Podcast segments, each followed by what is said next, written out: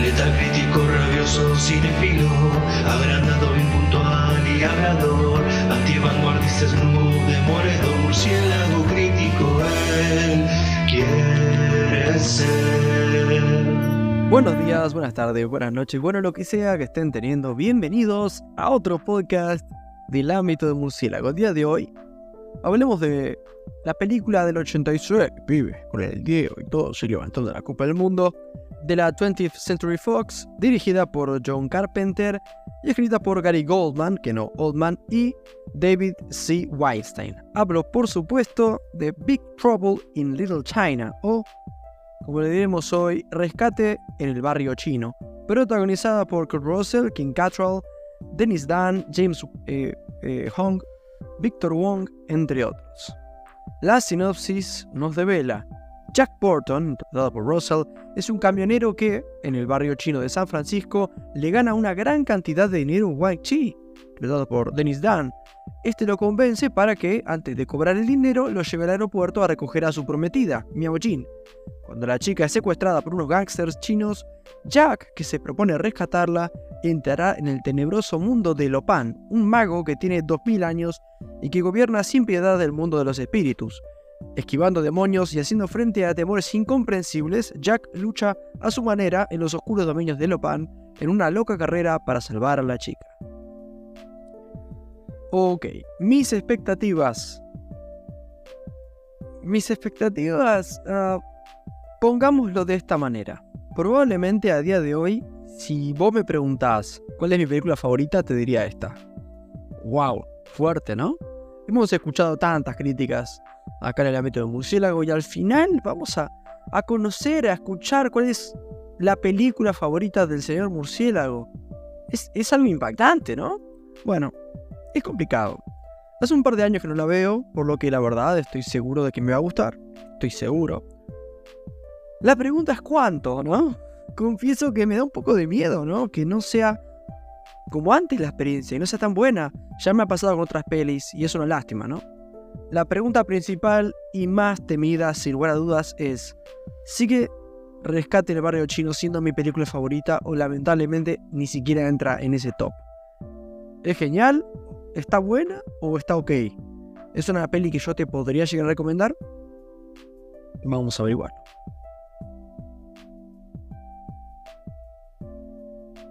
Ok, comenzando con lo positivo. Decir por empezar, Rescate el barrio chino es una peli muy rara. Es muy rara. No te deja indiferente y realmente no es para todos.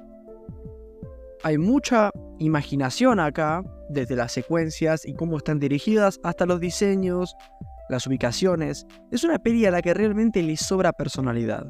Y a su vez, a medida que va avanzando, te va metiendo como más en una espiral de cosas surrealistas. Es una peli bastante surrealista en sí.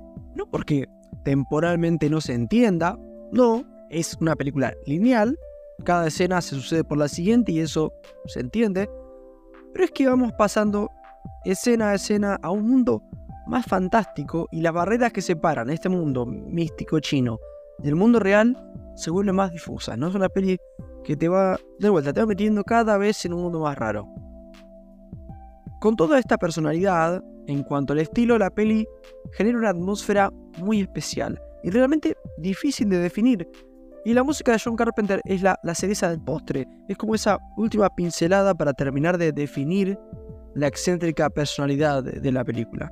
Puedo decir sin lugar a dudas que nunca he visto una película que siquiera se le parezca a Rescate en el Barrio Chino, es muy especial. Tal vez, junto al increíble estilo y las grandes ideas que tiene, lo mejor de la peli sea su protagonista. Jack Burton es mi héroe de acción favorito. Tanto así que tengo un póster suyo en mi habitación, ¿no? Es un póster del tipo desnudo ahí con el torso. No va por ese lado, pero bueno, tengo un póster ahí, el chabón, como medio cómic. Está, está bastante bueno. Eh, el personaje es genial. Es el típico boludón, super cara rota, machito, pero buen tipo y carismático a morir, ¿no?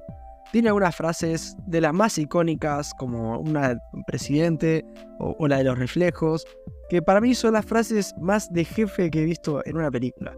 Jack Burton para mí es a lo que cualquier héroe de película de acción con toques de comedia debería aspirar a ser.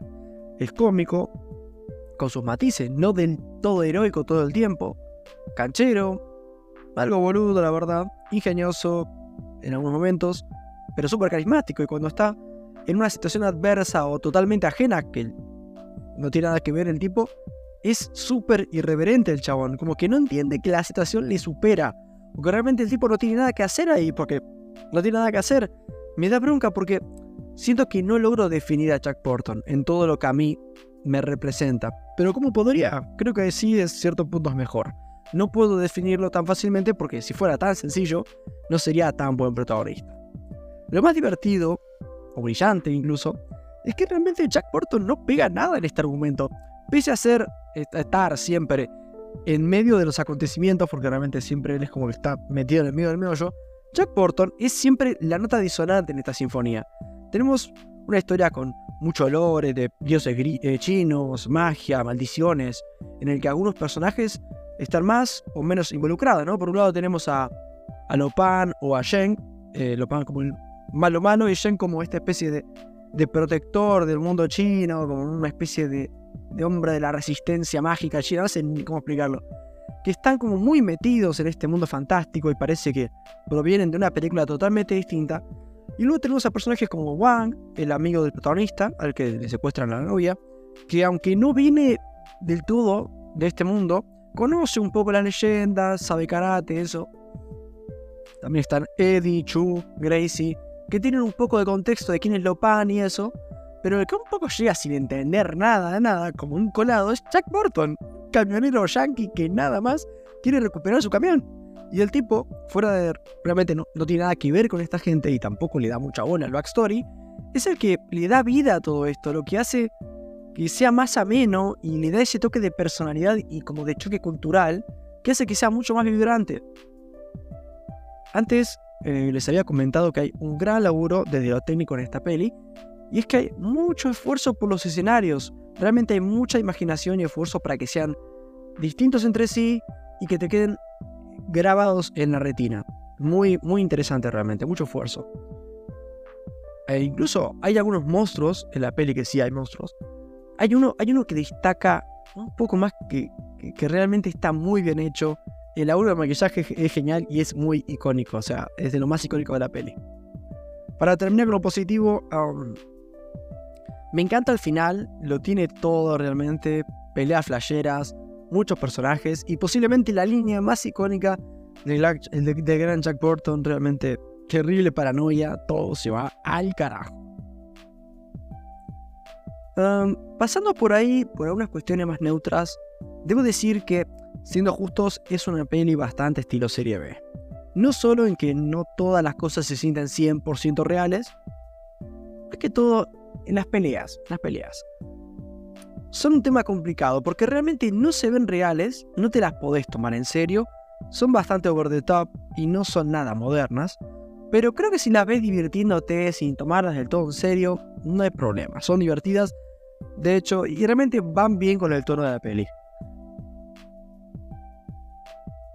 Otro asunto que va por esa línea son estos tres antagonistas que funcionan un poco como los generales de este villano Lopan, las tres tormentas, tres malotes súper fuertes con poderes bastante raros, que a ver, por su apariencia, sus poderes y sus actuaciones, son muy difíciles de tomar en serio, pero lo que carecen de seriedad lo tienen en personalidad, ¿no? Por eso son algo ridículos, pero realmente los, los recordás y da gusto verlos. Son más un personaje más que un personaje que uno se tenga que tomar en serio en una película, son más unos personajes de Mortal Kombat. De hecho, una curiosidad, estos tres tipos sirvieron de inspiración para Sun, eh, Shang Tsung y Raiden de los juegos de Mortal Kombat.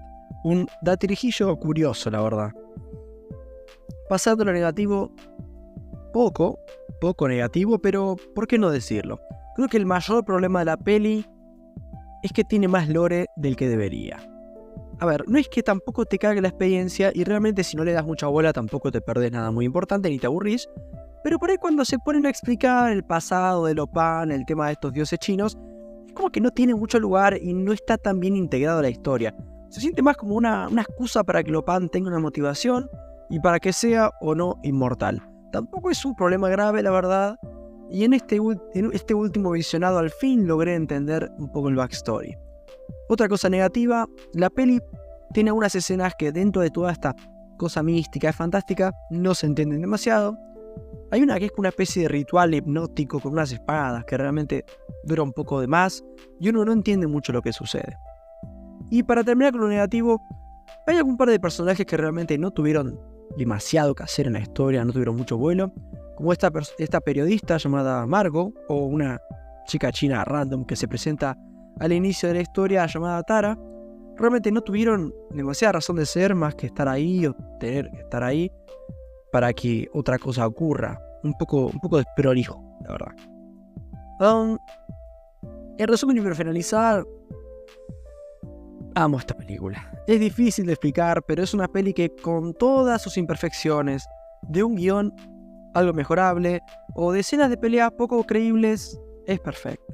Buena historia, buena música, buena ambientación, personajes coloridos, buena línea de diálogo, algunas icónicas, mucha falopa y sobre todo un protagonista que está en el Olimpo de los protagonistas de películas de acción.